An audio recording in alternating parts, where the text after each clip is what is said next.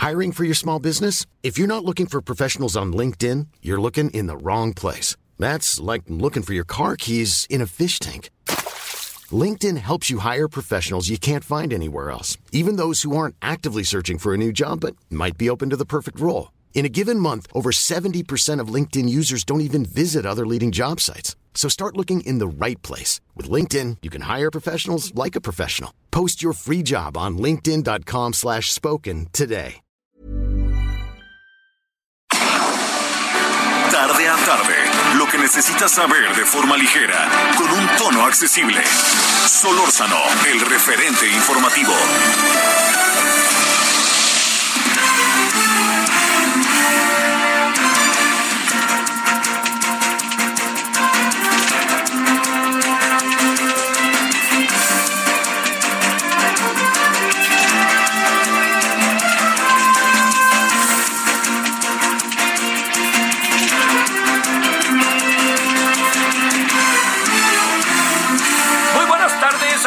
Aquí andamos 17 horas en la hora del centro en este 13 de enero del 2022. Gracias que nos acompaña.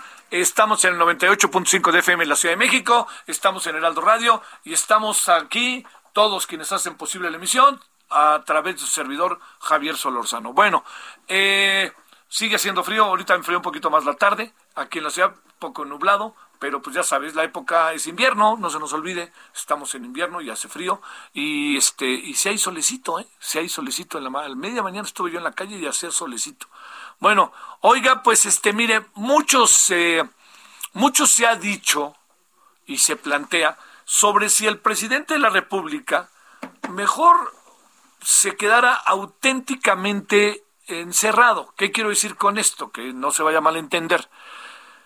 Pues que, que se quede en, eh, digamos, este, aislado y que no aparezca eh, como está apareciendo, porque parece que no pasó nada, ¿no? En una de esas es como una mañanera.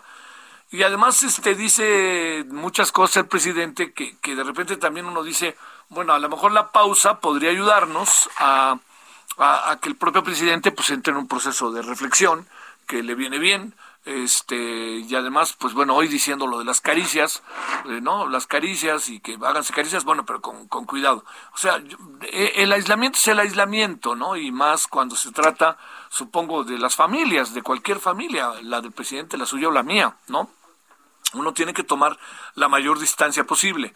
Pero el asunto está en qué tanto este segundo contagio a una persona, a un personaje del tamaño del presidente, le pudiera ser útil. Y cuando digo útil, este, lo que quiero decir cuando digo útil es eh, eh, simple y sencillamente que eh, lo, lo útil va de la mano, fíjese, va de la mano de qué aprendizaje tengo yo de lo que está pasando. Si a mí me da un, si a mí me da un, este, me contagio, tendré que pensar por qué me da el contagio, ¿no?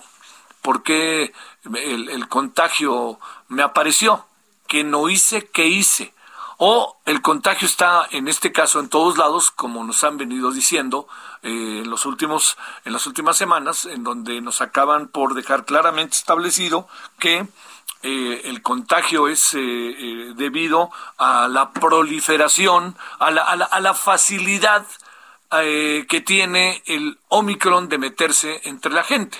Bueno, eso que, le estoy yo diciendo, este, puede ser como uno, uno, uno de los elementos como para poder entender o para poder precisar eh, la razón. O sea, me dio porque es casi inevitable que no me dé. Es la segunda vez que me da. Y en esta segunda vez que me da, ¿qué es lo que yo también tengo que aprender de lo que me da? Lo vivo en carne propia. Y cuando hablo de que vivo en carne propia, yo le diría, este, me pregunto, ¿usted cree que el presidente va a, al final a usar el cubrebocas? Yo creo que no. ¿El presidente va a tomar muy en serio la sana distancia? Yo creo que no. ¿El presidente piensa que el Big Vaporub le va a resolver el problema? Yo creo que sí. ¿El presidente piensa que hay cosas así que es una gripita? Yo creo que sí. Entonces, el gran asunto está en que al final lo más delicado es que no pareciera que el presidente esté mostrándole a la sociedad su aprendizaje, ¿no? ¿Por qué razón? Porque no todos, no todos son como el, el presidente, y no lo digo peyorativamente, pero no todos tienen la facilidad que tiene el presidente de la atención. ¿Usted cree que el presidente está perfectamente atendido? Yo estoy seguro que sí, y así debe ser. Pero el asunto está en que millones de personas no están igual que él. Entonces, si el presidente tiene cuidado, toma distancia, use cubrebocas, usa cubrebocas, los millones de personas que lo siguen, en muchos casos de manera brutalmente demente y en muchos otros casos de manera casi a ciegas, lo que van a hacer seguramente es considerar, considerar al presidente como su referente para que se imiten las actitudes, conductas que tiene el mandatario. Eso es muy importante. Yo no tengo la menor duda de que esto que le estoy contando es uno de los grandes asuntos en relación a lo que está pasando. Pero también la pausa de estar aislado debe de dar un proceso de reflexión. No estamos hablando de una pausa de un mes, estamos hablando de una pausa de máximo 10 días. Y el presidente, que no le gusta por ningún motivo dejar la plaza vacía, más que 10 días se va a acabar tomando tres o cuatro. Yo creo que máximo el lunes que entra está ahí, ¿eh? Así, porque no ha dejado de estar. Entonces, esto que le planteo, el presidente bien puede dirigir el tránsito aislado, pero tiene que hacerse ver. Y eso creo que no, no, no ayuda mucho porque, digamos, genera, genera un, genera un, lo voy a decir, pues, genera un mal ejemplo. ¿Por qué? Porque muchas personas que les han pedido que se aísle, se aíslen, si no tienen un justificante de el hecho de que están aislados porque tienen la este tienen el coronavirus, si no tienen eso, fíjese que esto es terrible, no les pagan, pero si van a trabajar y eventualmente lo tienen, están contagiados. Entonces, la idea de la gripa, o gripita si usted quiere, o COVIDcito, como se ha dicho, es una idea que, que, que de entrada no ayuda mucho, al contrario. Es decir, una cosa es que, que digamos, es que los síntomas son parecidos a una gripa, ¿no? Parece ser una gripa que no es tan fuerte. Esa, esa es una, una de las, de las razones. Pero esto no significa que no haya el suficiente cuidado o atención o aislamiento. Esto que le estoy planteando es algo que todos tenemos que considerar. A ver, eh, va de nuevo, déjeme ponerlo y espero no, no, no aburrirle, pero el, este, eh, el, eh, esto que estamos viviendo nosotros aquí, en el Heraldo, nosotros tenemos, yo creo que la mitad del personal laborando, ¿eh? y el otra, la otra mitad está en aislamiento, tratando de seguir trabajando todo mundo, ¿no?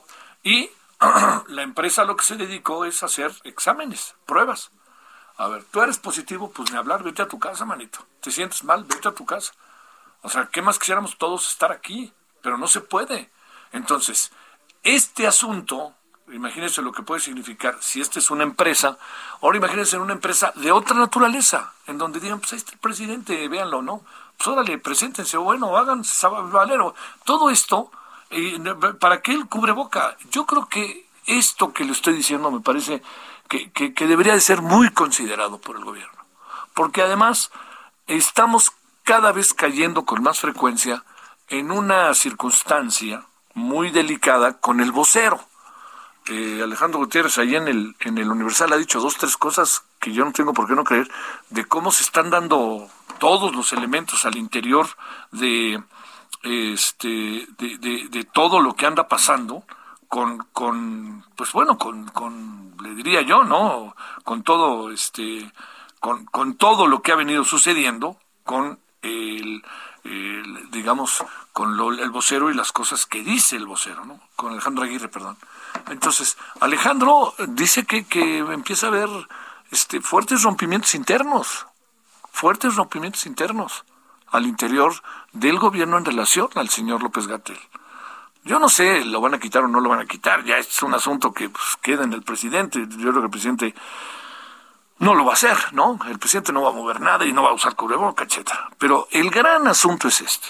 ¿Puede el presidente, como está hoy, digamos, no convendría que el presidente realmente se aislara, que lo dejáramos de ver, y cuando digo lo dejáramos de ver, que nos informen cómo va, porque confiamos en que nos di lo que nos van a decir cómo va, para no perder la plaza y para no querer estar todo el tiempo y para que no todo gire en torno a él, porque al final no se ve que no ha hecho acuse de recibo de este segundo contagio, o por lo menos esa es la impresión que queda. Bueno, ya veremos, ya veremos. No, no soy muy optimista en este sentido. Pero bueno, pues veremos qué pasa. Yo la verdad que deseo, como lo he dicho y lo dije la primera vez, y la verdad que hace muchos, muchos años conviví con quien es ahora el presidente, le deseo lo mejor. Y yo lo he dicho y lo vuelvo a decir, yo voté por él, no me arrepiento, díganme lo que quieran. Y también voy a decir algo más, yo creo que, que, este, que lo mejor y que lo más rápido se pueda reponer lo más pronto posible. Pero me da la impresión de que pase lo que pase, no hay acuse de recibo de nada, ¿no? O sea, no, esto es, pareciera que, que, no hay ni siquiera un motivo para decir, me voy a parar aquí en el camino y voy a decir, ah, caray, pues ¿por qué me pudo dar? Bueno, pues es que acepté y vi y aquí hubo convivencia. Bueno, si a todos nos va a dar, el problema no está en exponerse para que uno le dé, sino evitar que a uno le dé, ¿no? Al máximo por lo que uno genera al momento en que le da con el efecto expansivo. Y además por otra razón, porque tenemos a un 56% de vacunados en el país con las dos vacunas lo que quiere decir que tenemos a un número significativamente menor de una sola vez y tenemos a un número todavía muy fuerte de personas que no han sido vacunadas ni una vez. ¿Qué le pasa a una persona que no ha sido vacunada? Y aquí no hay una corriente en favor de que no se vacunen, ¿eh? Yo no la veo como la hay en Estados Unidos. Bueno, ahí pensemos, demos de vuelta a este asunto. Y al rato hablaremos, bueno, ahorita ya en cualquier momento hablaremos sobre el tema de el INE, la revocación de mandato, el presidente, la lana, Hacienda y todo esto, ¿no? Que ese es otro tema que está fuertemente. Yo lanzo una hipótesis. Yo creo que el presidente se ha metido en una auténtica pelea de callejón. Ya sabe, ¿no? Nos vemos a la salida. ¿Ya sabe, se acuerda de esas? Bueno, una pelea de callejón. Esa es mi impresión, que el presidente se ha metido en ella. Porque con ello no hablamos de otra cosa que de la revocación y del INE.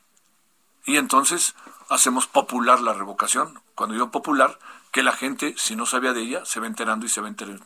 No hay día en que no haya un toma y daca, como el que hubo ayer y el que hubo hoy, y con la respuesta que dio el INE, que de repente el INE también ya está pues, entrando en terrenos del toma y daca. Este, y no olvidemos que el INE es una institución muy prestigiada y hay que defender la institución más allá de quien hoy la dirija. Bueno, Aquí andamos agradeciéndole que nos acompañe. Son 17 con 12 en la hora del centro. Eh, estamos en el día 13 eh, de enero. Estamos en el 2022 y vámonos adelante. Solórzano, el referente informativo.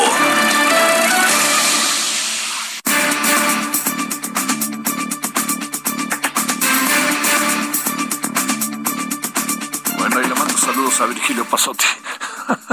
bueno, vámonos entonces a las 17 con 13. Marco Baños, con enorme gusto te saludo, abogado, ex consejero del INE y hoy catedrático de la Universidad Panamericana. Y ahí de repente ve sus reflexiones en diferentes diarios o es entrevistado. Querido Marco, ¿cómo has estado? Estimadísimo Javier, con el gusto de saludarte y a todo tu amplísimo auditorio. Feliz año ante todo. Ante todo, igualmente para ti. ¿Cómo has estado, Marco, ahora en esta vida post consejero este eh, electoral del Instituto Nacional Electoral. Ahí va. Pues mira, eh, muy tranquilo, muy entusiasmado con otros proyectos profesionales que traemos. La verdad es que eh, pues me fui muy tranquilo a la conclusión de mi encargo, hice lo que tenía que hacer dentro de la institución, creo que rendí buenas cuentas y ahora nos dedicamos a otras cuestiones más de tipo académico y asesorías técnicas que tienen que ver con la especialidad que yo que yo tengo. Entonces, muy contento y bueno, pues eh, preocupado desde otra perspectiva en algunos temas que ocurren en el país. Sí, sale. A ver, eh, ¿cómo ya te tocó un poquito? No, no te tocó, ¿verdad? No te llegó a tocar todo lo de la revocación todavía, ¿no? No te tocó. No, no, ya, a mí ya no me correspondió. A ver, sí, un poco la discusión en la consulta popular, pero hasta ahí. Hasta ahí.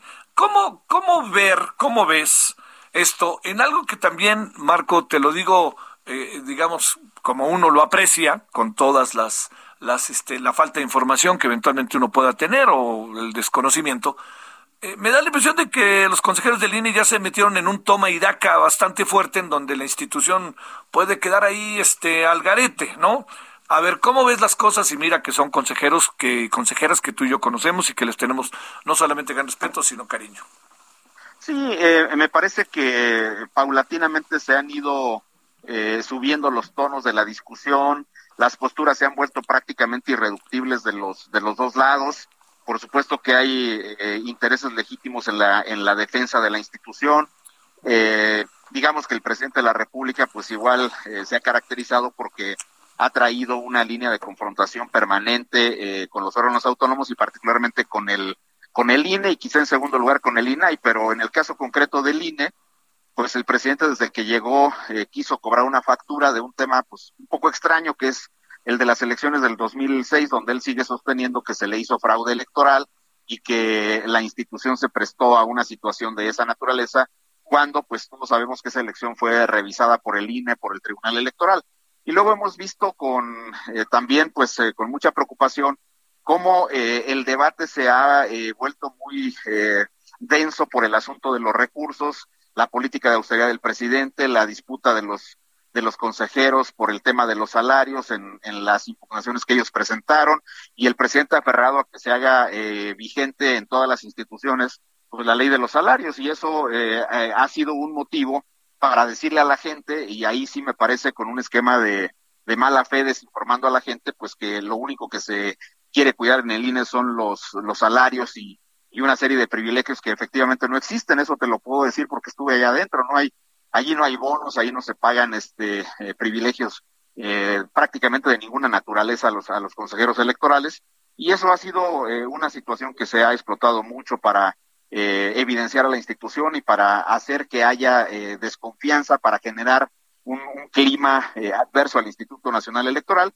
y particularmente pues la disputa entre el presidente de la República, Lorenzo Córdoba y Ciro Murayama, pues ha sido muy intensa. Yo creo que el tema de la revocatoria, siendo, y mira que, que te lo digo convencido, siendo saludable que se haya metido a la Constitución y se haya e, emitido una legislación específica para hacer posible una revocatoria de mandato, el hecho concreto es que esta revocatoria, esta en lo particular, pues no es una iniciativa promovida por los ciudadanos. No se trata de, de personas individualmente consideradas o, o de ciudadanos organizados los que fueron a pedir la revocatoria de mandato, porque ni siquiera son los que quieren que se vaya López Obrador, que sí los hay, los que están pidiendo la revocatoria. Los que están pidiendo que se haga el ejercicio de revocatoria son los adeptos, son los seguidores, los grupos de personas que tienen coincidencia con la cuarta transformación, que pues es válido también, pero ellos son los que están pidiendo que se haga la revocatoria y la revocatoria en cualquier democracia es un mecanismo de rendición de cuentas, es un, un mecanismo de supervisión ciudadana para cuando un gobernante no está cumpliendo con las atribuciones en los términos que le mandata la ley.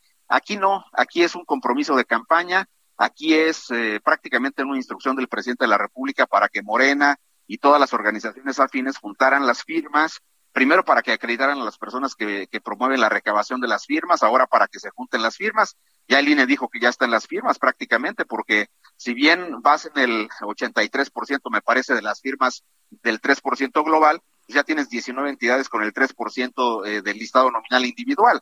Es decir, este, el tema de las firmas va a haber y el INE tendrá que emitir la convocatoria más tardar el 4 de febrero. Y el presidente, pues, quiere tener eh, por la vía de la revocatoria de mandato, como lo dijo él mismo, en el discurso del pasado primero de diciembre, recordarás que al final, en una arenga este, no pausadita y donde nos demostró que sí sabe hablar rápido, y el presidente habla de la, de la revocatoria de mandato y entonces dice que le interesa mucho que se organice porque quiere saber de qué tamaño es el nivel de apoyo a la cuarta transformación. Esa parte fue este, clave en la, en la forma en que lo dijo el presidente de la República y por consecuencia, en mi opinión, lo que él busca es una medición oficial, un instrumento de medición oficial para que le diga el INE no las encuestas, este, que tiene más del 70% de apoyo de los ciudadanos, y eso le permita a él eh, jugar un poco con, el, con, con mucha holgura en el tema de la sucesión presidencial y en el tema de la parte final de su mandato, este, haciendo todas las modificaciones que él considera eh, pertinentes.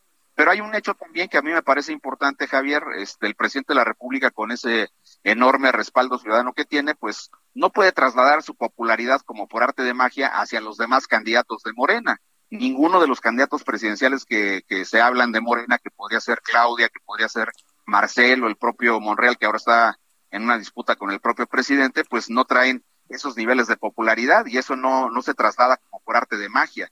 Entonces López Obrador quiere mantener este, con estos mecanismos oficiales de medición, es una especie como de encuesta eh, con disfraz de revocatoria de mandato, quiere mantener este, esos estándares de popularidad para que pueda manejar adecuadamente lo que en su opinión debe ser la sucesión presidencial y los eh, ajustes que él considera todavía necesarios en el proyecto de la cuarta eh, transformación. Entonces, quiere mantenerse en campaña, esa es mi opinión respetuosa para el presidente, pero es evidente que lo está haciendo de esa manera, pero lo que sí es muy lamentable es que ya no hay eh, cordura de ninguno de los soldados, ahí te acompaño, me parece que los consejeros igual se han este, ya colocado en una situación de inamovilidad en las posiciones y pues eh, ya vimos este los niveles en los que estamos llegando. A mí me pareció muy osado que el titular del Ejecutivo y algunos legisladores sostuvieran como válido que podían presentarle al INE una propuesta de ajuste a su presupuesto interno. Eso es una vulneración a la autonomía constitucional que tiene el Instituto Nacional Electoral y obviamente eso no se puede hacer ni para el INE ni para ninguno, ninguno otro de los organismos este, autónomos. Entonces, pues estamos en esa en esa situación que que es eh, como el entorno de lo que va a ser el, la votación del, eh, del próximo 10 de abril, eh, mi querido Javier. A ver, Marco Baños, déjame plantearte. El PAN hoy pidió que se juntaran tres casillas en una. hoy este el gobierno no se puede meter, dijo Ciro Murayama. El INE mandó ya en concreto un proyecto concreto, un proyecto definitivo sobre lo que necesita y el gobierno presentó un plan de austeridad para la revocación de mandato. Yo te diría todo esto cómo, cómo lo leemos sumado a lo que nos has dicho. Mira, eh, yo lo que lo que veo es que en el caso concreto de las propuestas del PAN hay cierta viabilidad, pero de la siguiente manera. Tú sabes, Javier, que hay casillas básicas, casillas contiguas, casillas extraordinarias especiales. Las casillas eh, contiguas se ponen junto a las casillas básicas. Podrías omitir todas las casillas este, eh, contiguas y poner las básicas no disminuyes los puntos de votación y para que pues, todos puedan votar como lo hicieron en el tema de la consulta popular, pues entrega 1.500 o hasta 2.000 boletas, como se acordó para la consulta popular del primero de agosto. Eso sería posible porque ahí, vuelvo a insistir, tú no disminuyes el número de los puntos donde la gente puede llegar a votar. Es como en, en una elección, en todas las secciones se pone al menos una casilla básica. Entonces, quita las contiguas, das más boletas a las otras. Eso sí se podría podrías quitar algunas eh, cosas que son también muy onerosas. Por ejemplo, ¿para qué imprimir las papeletas de la consulta popular en papel seguridad? Eso creo que eh, reduciría también. El INE también podría utilizar, pues no sé, unas dos mil, cuatro mil urnas electrónicas. Eso también creo que sería factible y también podría generar algunos esquemas de ahorro. Pero ya eh, metidos en la, en la otra parte, en la que tiene que ver con los irreductibles del INE, cuando dice, de todas maneras me faltan un poco más de mil setecientos millones de pesos y se lo pido a Hacienda, y Hacienda sabe muy bien que la sentencia del Tribunal Electoral, siendo una sentencia relativamente, que relativamente cuida al tribunal, porque el tribunal le dice a la Secretaría de Hacienda que le tiene que contestar al INE y que lo tiene que hacer de una manera motivada y fundada. ¿Qué es lo que va a motivar y qué es lo que va a este, fundar Hacienda? Pues va a fundar que no tiene dinero. Y ya lo dijo hoy eh, el secretario de Gobernación en la mañanera. O sea, le van a contestar al INE que no. Ya le contestaron, de hecho, por la vía de la mañanera. Eh, ya no más falta que le firmen el oficio y le digan que no tienen ese dinero y el INE pues entonces eh, se va a quedar atorado con todas las reducciones que tiene. El plan de austeridad que presentó el, eh, el gobierno, es decir, a través de la Secretaría de Hacienda, es un simple, ya lo leí, lo, revisé con algún cuidado, y me parece a mí que es como un ejercicio de escritorio que le encargaron a algún jefe de departamento y que ese jefe de departamento en Hacienda revisó las partidas presupuestales del INE y dijo, ah, bueno, pues que ajusten aquí, que ajusten allá. Quieren que se aplique la, la tasa de salarios igual que en el gobierno federal, quieren que este, se quiten las rentas, pero pues ¿qué hace el INE con todos los módulos para la credencialización de los ciudadanos? Tiene como 800 eh, locales ahí este, arrendados. ¿Qué hace el INE con todas las oficinas que por mandato de ley son permanentes, una en cada cabecera distrital, una en cada eh, entidad federativa? Entonces, eh, todos esos edificios tienen sus costos, sí, pero hay que recordar que en el pasado el INE regresó más de mil millones porque no pudo hacer edificios para amortiguar el peso de las de las de las rentas y yo creo que al final de cuentas el INE va a tener que tomar algunas medidas para hacer más eh, sobrellevable la posibilidad de la revocatoria de mandato con menos casillas y algunos candados más, más eh, tranquilos de, la propia elección. Eh, a ver si en 10 segundos nos puedes contestar, Marco, porque nos tenemos que ir al corte. ¿Con cuántas casillas es válido el proceso de la revocación? instalados. De acuerdo con la ley, con las mismas al menos que hubo en la elección pasada, 163 mil, nada más que estás en una situación extraordinaria y creo que el tribunal puede acompañar al INE poniendo las básicas y eso te llevaría como a unas entre 70 y 80 mil casillas. Pero sería limitado el ejercicio. Sería limitado eh, en cuanto a que no, te, no tendrían las contiguas, pero sí tienes el mismo punto. O sea, si eh, en la misma escuela vas a poner la casilla básica y le das el doble de boletas. Eso el referente informativo regresa luego de una pausa. Estamos de regreso con el referente informativo. En el referente informativo le presentamos información. Hey, I'm Ryan Reynolds. Recently, I asked Mint Mobile's legal team if big wireless companies are allowed to raise prices due to inflation. They said yes. And then when I asked if raising prices technically violates those onerous two-year contracts, they said, "What the f*** are you talking about? You insane Hollywood ass." So to recap, we're cutting the price of Mint Unlimited from $30 a month to just $15 a month. Give it a try at mintmobile.com slash switch. $45 up front for three months plus taxes and fees. Promo for new customers for limited time. Unlimited more than 40 gigabytes per month. Slows. Full terms at mintmobile.com. Relevante. Nuevo León reporta contagio de al menos 2.775 maestros en el estado. Baja California inicia vacunación de menores de 13 a 17 años contra COVID-19. FRI pide a la Secretaría de Educación Pública reevaluar el regreso presencial a clases. El Instituto Nacional Electoral tiene capacidad de ahorro por casi 3 mil millones de pesos, según el plan de austeridad del gobierno. Gobierno de Nuevo León investiga supuesta venta de pruebas falsas positivas de COVID-19. San Luis Potosí posterga una semana más el regreso a clases presenciales. Fiscalía de Morelos descarta que se esté investigando a Cuauhtémoc Blanco. Crucero arriba Manzanillo con 30 tripulantes enfermos de COVID-19.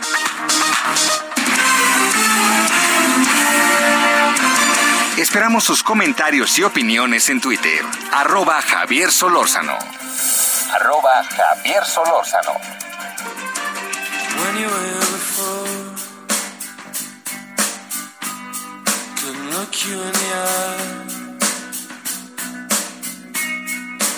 Just like an angel. skin makes me cry. You float like a feather in a beautiful world. I wish I was special. You're so fucking special. But I'm a creep.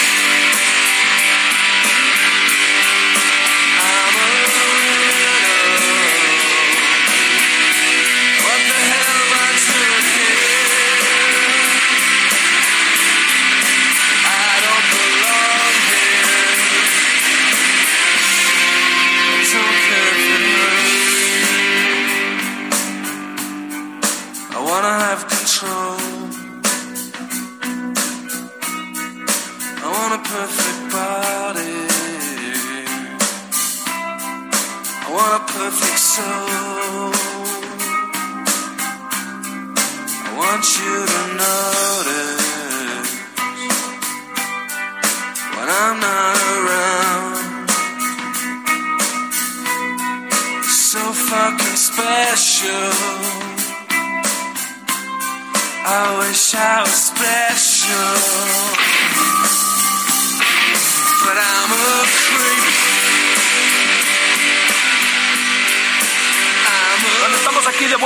Son las 17:32 en la hora del centro, 33 en la hora del centro. Eh, estamos escuchando a Radiohead, Creep, eh, debido a que hoy se está conmemorando el Día Mundial de la Lucha contra la Depresión. Y al rato hablaremos de ello, por cierto. Esta canción habla de, la depresión que sufre una persona por considerarte poca cosa para conseguir el amor de quien esté enamorado o enamorada. Que eso suele pasar en la vida. No, por supuesto, no hay quien no, hay quien no se meta en ese honorable camino a, lo largo de su vida. Eso es difícil, ¿no? Es difícil no, no entrar en ese terreno.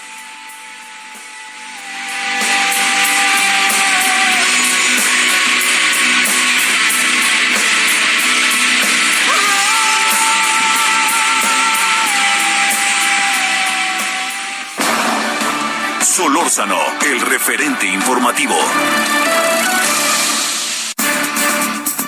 Oiga, antes de, continuar, pues, de lo que vamos a hablar, con todo lo que está por delante con el tema del Citigroup y todo esto, déjame decirle que hoy hace un rato se dio a conocer que eh, el equipo de fútbol Tigres de la Universidad Autónoma de Nuevo León eh, dio a conocer hoy su nuevo, su maqueta y su diseño de nuevo estadio. Por cierto, quienes están haciendo este estadio son los mismos que hicieron parte del de el de Monterrey, eh, el BBVA, son, hicieron el de Tottenham, están haciendo uno en Yucatán e hicieron uno en Nueva York. O sea, tiene que ver Cemex, ¿no? Ahí. Pero es muy interesante. Déjeme darle tres, cuatro datos que le van a llamar la atención. ¿Cuántos van a caber? ¿Cuántas personas? 65 mil. La inversión, 320 millones de dólares. ¿Es mucho, es poco? No lo sé va a tener hotel y aulas de la Universidad de Nuevo León, de la, de la Autónoma de Nuevo León, las cabeceras del estadio. Eh, diseñado con la mayor intimidad en la cancha, que el rival siente esa presión, órale. Albergará partidos oficiales ya concertados con la NFL, estadio como Navaja Suiza, con diferentes configuraciones, sacar la cancha para realizar conciertos y otros eventos de entretenimiento, usos independientes a los eventos, Silicon Valley, oficinas y espacios de vinculación con empresa, inclusión a las mujeres con vestidores hechos exclusivamente para Tigres Femenil. Hay quien ha ido mano, perdónenme, se los debo decir, es Jesús Martínez y el grupo Pachuca. Acceso a gente con discapacidad, sostenibilidad ambiental, ese es un buen dato, y es un estadio de quinta generación, impacto que verá el mundo. Así que pues oiga, bienvenidos, la verdad, la verdad, bienvenidos, a mí me da mucho gusto, porque este la afición de fútbol allá es grande y es la Universidad Autónoma de Nuevo León y es el grupo Cemex y quiere decir que en momentos como este pues le van a invertir y le invierten a eso y también invierten pues a lo que consideran que es el gran negocio que seguirá siendo el negocio un buen rato por lo menos yo lo aseguro que es el fútbol. Bueno le quiero agradecer a Luis Fonserrada maestro en economía por el CIDE doctor en economía por la UAM director fue director general del Centro de Estudios Económicos del Sector Privado. Querido Luis cómo has estado muy bien, Javier, qué gusto saludarte. ¿Cómo ves estos de Cemex ahora haciendo otro estadio? Pues es que hay lana, ¿no? ¿O qué? Pues qué bueno, caray. La verdad, ¿no? Eh, ojalá que sea muy exitoso y muy rentable. Sí. Seguramente.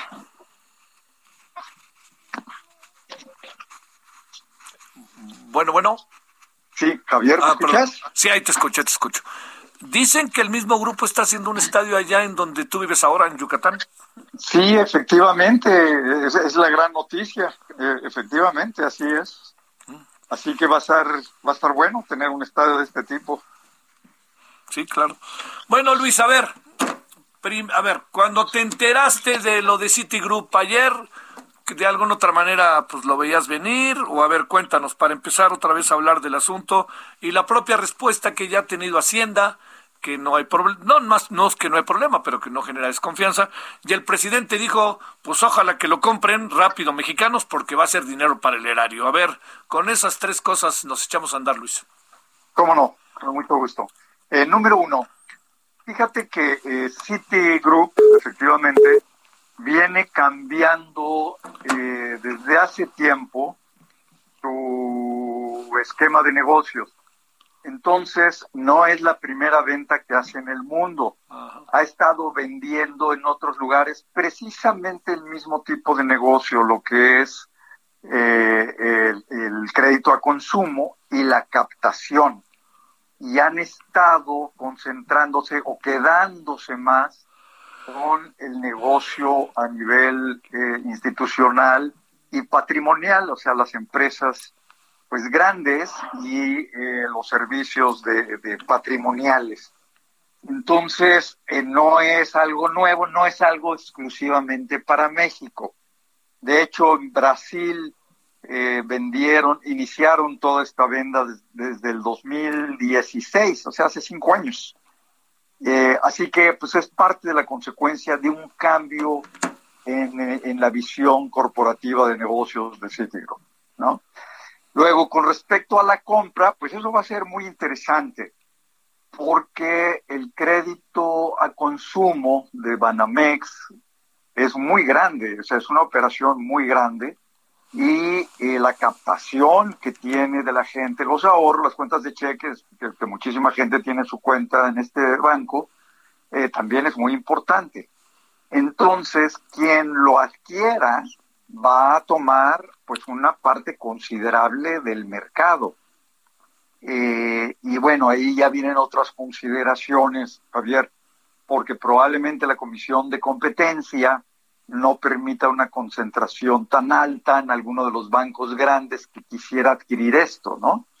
O sea, los bancos que son el número uno, el número dos, el número tres, pues eh, incrementarían de manera muy importante su participación en crédito a consumo y de captación.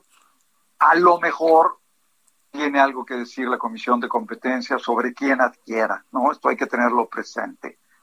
Y claro, existe la posibilidad de que compren eh, capital mexicano o de que compre eh, capital alguno de los bancos extranjeros. Y bueno, pues vamos a ver quién, quién compra. y el esquema de la compra en términos fiscales, pues habrá que verlo. Porque, pues sí, siempre que hay transacciones eh, es probable que se tenga que pagar impuestos dependiendo de la del tipo de transacción y dependiendo de la utilidad que haya, etcétera, ¿verdad? Ya sabemos. Así que, pues sí, sí puede haber ingresos para el gobierno también, Javier. Oye, a ver, este, eh, eh, lo que es esto que se ha insistido, no hay que verlo como un signo de desconfianza, aunque de alguna otra manera ya nos dijiste algo, y déjame plantearte ahí mismo para adelantar otro. ¿Ves a Ricardo Salinas con posibilidad o anda bolofeando? ¿Ves a Slim con posibilidad? ¿Ves a Jorge, a Hank Ron? Este, y luego también ahí le sacaron ahí algo de Banorte relacionado con Raúl Salinas de Gortari, en fin, ¿ves, ¿ves, a los banqueros o a los hombres de dinero de este país echándose para adelante ahí o andan bloqueando o quieren quedar con ya sabes quién o quieren o qué o, qué ves? No, yo creo que yo creo que sí, yo creo que sí, es decir, a lo mejor alguno está bloqueando y nada más está ahí tratando de quedar bien, pero la verdad es que la adquisición de la operación de consumo y, la captación, mira, esto es algo interesante, Javier. Los recursos más baratos que puede obtener un banco, pues no son por colocaciones, ni son por eh, colocaciones de capital o colocaciones de crédito sino por la captación que tiene de las pequeñas cuentas de ahorro y de cheques, porque los intereses que paga pues son prácticamente nulos y entonces es casi dinero, déjame ponerlo así, con un bajísimo costo, casi gratuito, no es gratuito porque tiene costos, pero es muy bajo el costo y por lo tanto el margen de ganancia de lo que hagas con ese dinero pues puede ser muy alto. Así que en términos de negocio, a cualquier banquero debe interesarle la captación. Claro que es una captación que no está libre, déjame explicarlo. No está libre porque ese dinero que se captó ya está prestado. Por eso se vende conjuntamente eh, eh, el balance del banco, digamos, los pasivos que son los, los ahorros que tiene la gente ahí y sus activos que es el crédito que ha dado. O sea, por eso va en paquete. Eh, pero sin duda es un negocio muy interesante. Eh, con una cartera vencida que es relativamente baja eh, con respecto a otras operaciones financieras. Así que el que no esté bloqueando, a lo mejor hay quien sí, sí, yo creo que tiene muy claro que puede ser un muy buen negocio y no me sorprendería que los nombres que acabas de mencionar todos puedan estar interesados, ¿no? De fuera del país puede interesar, ahí se habló de Santander, pero podría interesarle a alguien de fuera, a BBVA supongo que ni en qué, ni para qué se mete, ¿no? Exacto, tienes razón. BBVA es ya tan grande precisamente en este campo que no, y creo que la Comisión de Competencia precisamente en el caso de BBVA, este de BBVA va, a decir, oye, pues no, porque vas a duplicar tu tamaño, no, no se vale una presencia tan grande. Tienes razón. Pero otros sí, Santander o, Scotia o HSBC o claro que todos los bancos son diferentes porque tienen estilos de banca diferentes y, esquemas de negocios diferentes. Pero sí, no dudaría que algún banco internacional también pudiera interesarle. oye, eh, a ver, eh, eh, confianza, desconfianza y sobre todo entendiendo que hay una situación económica a nivel mundial muy compleja, pero que también a nosotros se nos ha complicado aún más, inflación alta, a pesar de la inflación alta de Estados Unidos, veamos lo nuestro. Eh, un crecimiento el año pasado menor del que el propio gobierno se planteó, un crecimiento pronosticado para, para este año de 1.5, difícilmente 2. Todo eso, ¿qué genera? ¿Sirve? Bueno, eh, no, sin, duda, sin duda hay inquietud y,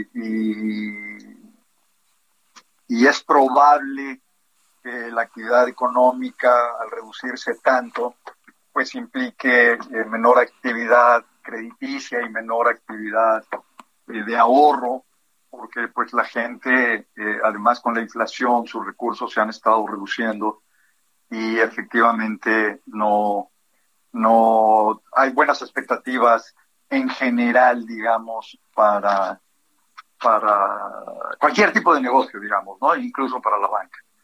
Eh, Desconfianza eh, en general, diría yo, pues hay preocupación, hay desconfianza o una pérdida de ánimo y de confianza, si quieres, sí, en términos de, del futuro, de la actividad económica y las consecuencias que pueda tener en general, ¿no?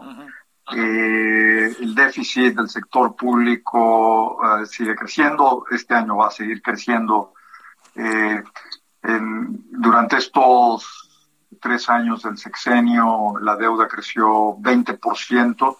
Eh, la deuda era de 10 billones y ahora está arriba de 12 billones, o sea, creció un 20%. Eh, además, son 2 billones adicionales, o sea, 2 millones de millones, ¿no? Entonces, hay muchos elementos que pueden pensar, hacer pensar a la gente que, que pudiera haber alguna eh, situación más complicada. La verdad es que eh, el, gobierno sigue manteniendo una posición que a mí me parece equivocada, demasiado conservadora en términos del gasto. Creo que tendría un poco de cancha para crecer más, es decir, para gastar más en inversión y para crecer más, y eso permitiría incluso reducir la deuda como proporción del PIB. Pero bueno, hay elementos que sí crean desconfianza, ¿no? claro. Déjame cerrar, si se puede, en breve, Luis. Eh, ¿Cómo está este asunto de la histórica fuga de capitales? ¿Cuál es? Bueno, eh, sí, a ver, los CETES y los bonos que conocemos y que la gente puede comprar directamente, hay un esquema que se llama CETES directo y puedes entrar a internet y compras tus CETES tú directamente y tienes tu cuenta. Eh, también la compran extranjeros. Eh, y los bonos, que también son en pesos, lo compran los extranjeros. Entonces los extranjeros traen sus dólares o sus euros o yenes o lo que sea, lo cambian por pesos y con esos pesos van y compran CETES o bonos. Eh, llegamos a tener una cantidad altísima de CETES y bonos en manos de extranjeros, más de 100 mil millones de dólares, una cantidad muy importante. Esta cantidad se ha ido, ha venido reduciéndose, Javier, de manera muy importante también. Del 18 para acá, digamos, de, agosto, septiembre del 18, o sea, de hace tres años y unos meses, han salido casi 500 mil millones de pesos de la inversión que tenían los extranjeros en CETES y bonos. Esto es alrededor de 20 mil millones de dólares, ¿no? Un poquito más de 20 mil millones de dólares. Eh, y recientemente, el año pasado, pues hubo otros 12 mil, ¿no? Ahora, ¿qué, eh, ¿por qué está sucediendo esto? Y yo te diría que hay dos, dos factores importantes. Uno es eh, el dólar se fortaleció mucho y hubo salida, y esa fue la razón por la que el dólar se fortaleció mucho, hubo salida de capitales de muchos países del mundo para ir hacia Estados Unidos para comprar dólares. Entonces, cuando se vende en cualquier lugar, por ejemplo, en el caso de México, eh, los pesos se cambian por dólares, pues afecta el tipo de cambio, de ahí nuestra devaluación que hemos visto en estos recientemente y que ahora se ha recuperado mucho. y, eh, pero ha sido un, un, factor claro internacional que ha habido un movimiento hacia Estados Unidos, hacia dólares. Eso explica parte de la salida. Pero sin duda hay otra parte de la salida que responde a algunos mensajes que yo creo que son francamente eh, pues poco afortunados, como cuestionar el Estado de Derecho, como no respetar los contratos que existen, los ataques a las instituciones, al INE, al Banco de México, eh, etcétera, etcétera, etcétera. ¿no? Esas cosas hacen perder confianza a muchos eh, inversionistas. Hay inversionistas de muchos tipos que tienen estos setes internacionales, que son los que se han salido, y por supuesto que, que unos reaccionan de una manera más rápida que otros, y eso es el segundo factor que explica esta salida, Javier. Te mando un gran saludo, Luis Fonserrada, como siempre. Muchas gracias y buenas tardes. Un abrazo, hasta Gracias, Luis Fonserrada, maestro en Economía por el CIDE, doctor en Economía por la UAM, director, fue director general del Centro de Estudios Económicos del Sector Privado y ahora encabeza el proyecto universitario allá en Yucatán.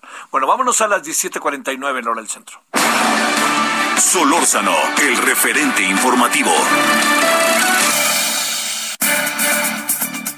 A lo mejor todos hemos tenido depresión y no nos hemos dado cuenta y quienes son conscientes de que tienen depresión saben muy bien cómo enfrentar las cosas así de fácil.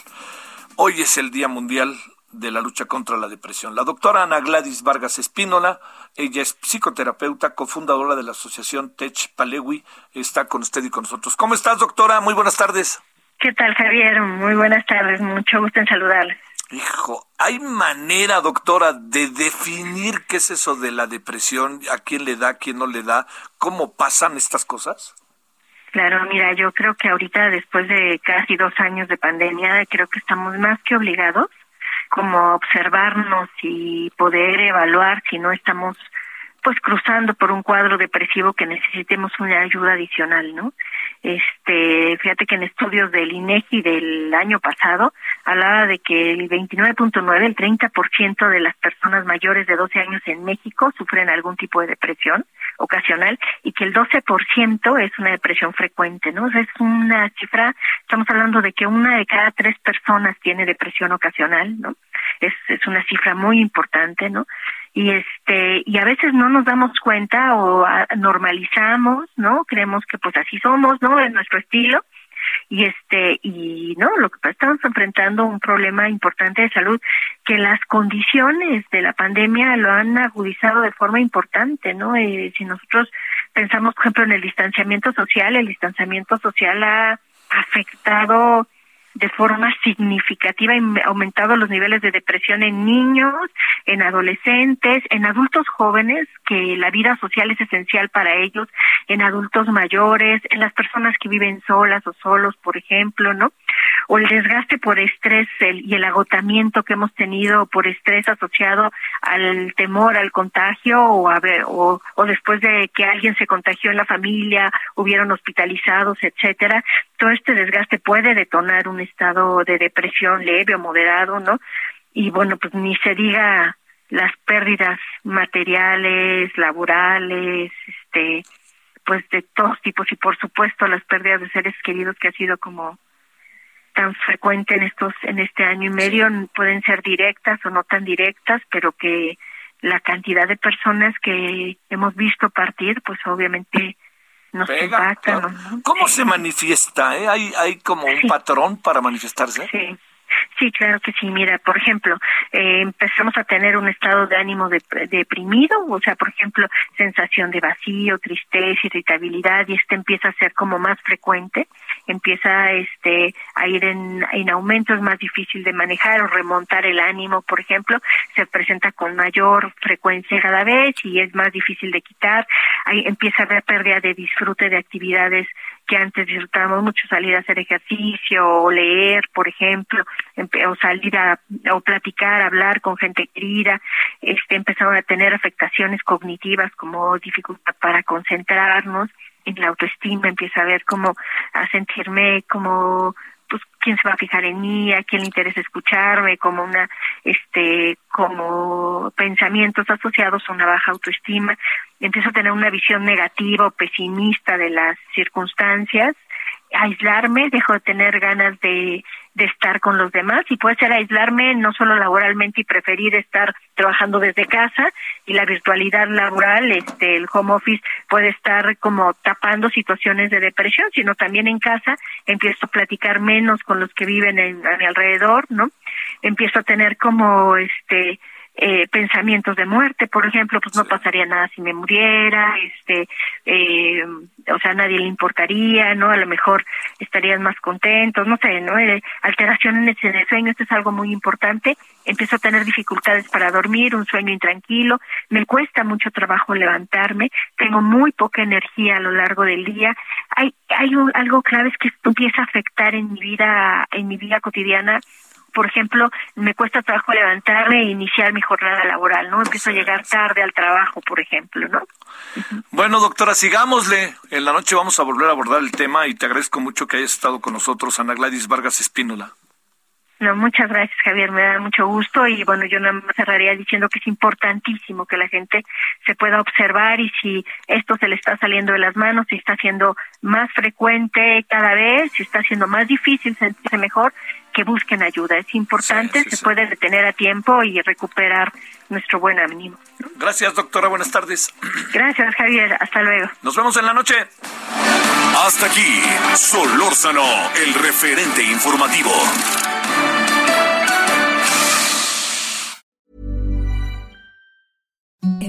Softest sheets you've ever felt. Now imagine them getting even softer over time. That's what you'll feel with Bowl and Branch's organic cotton sheets. In a recent customer survey, 96% replied that Bowl and Branch sheets get softer with every wash. Start getting your best night's sleep in these sheets that get softer and softer for years to come. Try their sheets with a 30-night guarantee. Plus, get 15% off your first order at bowlandbranch.com. Code BUTTERY. Exclusions apply. See site for details.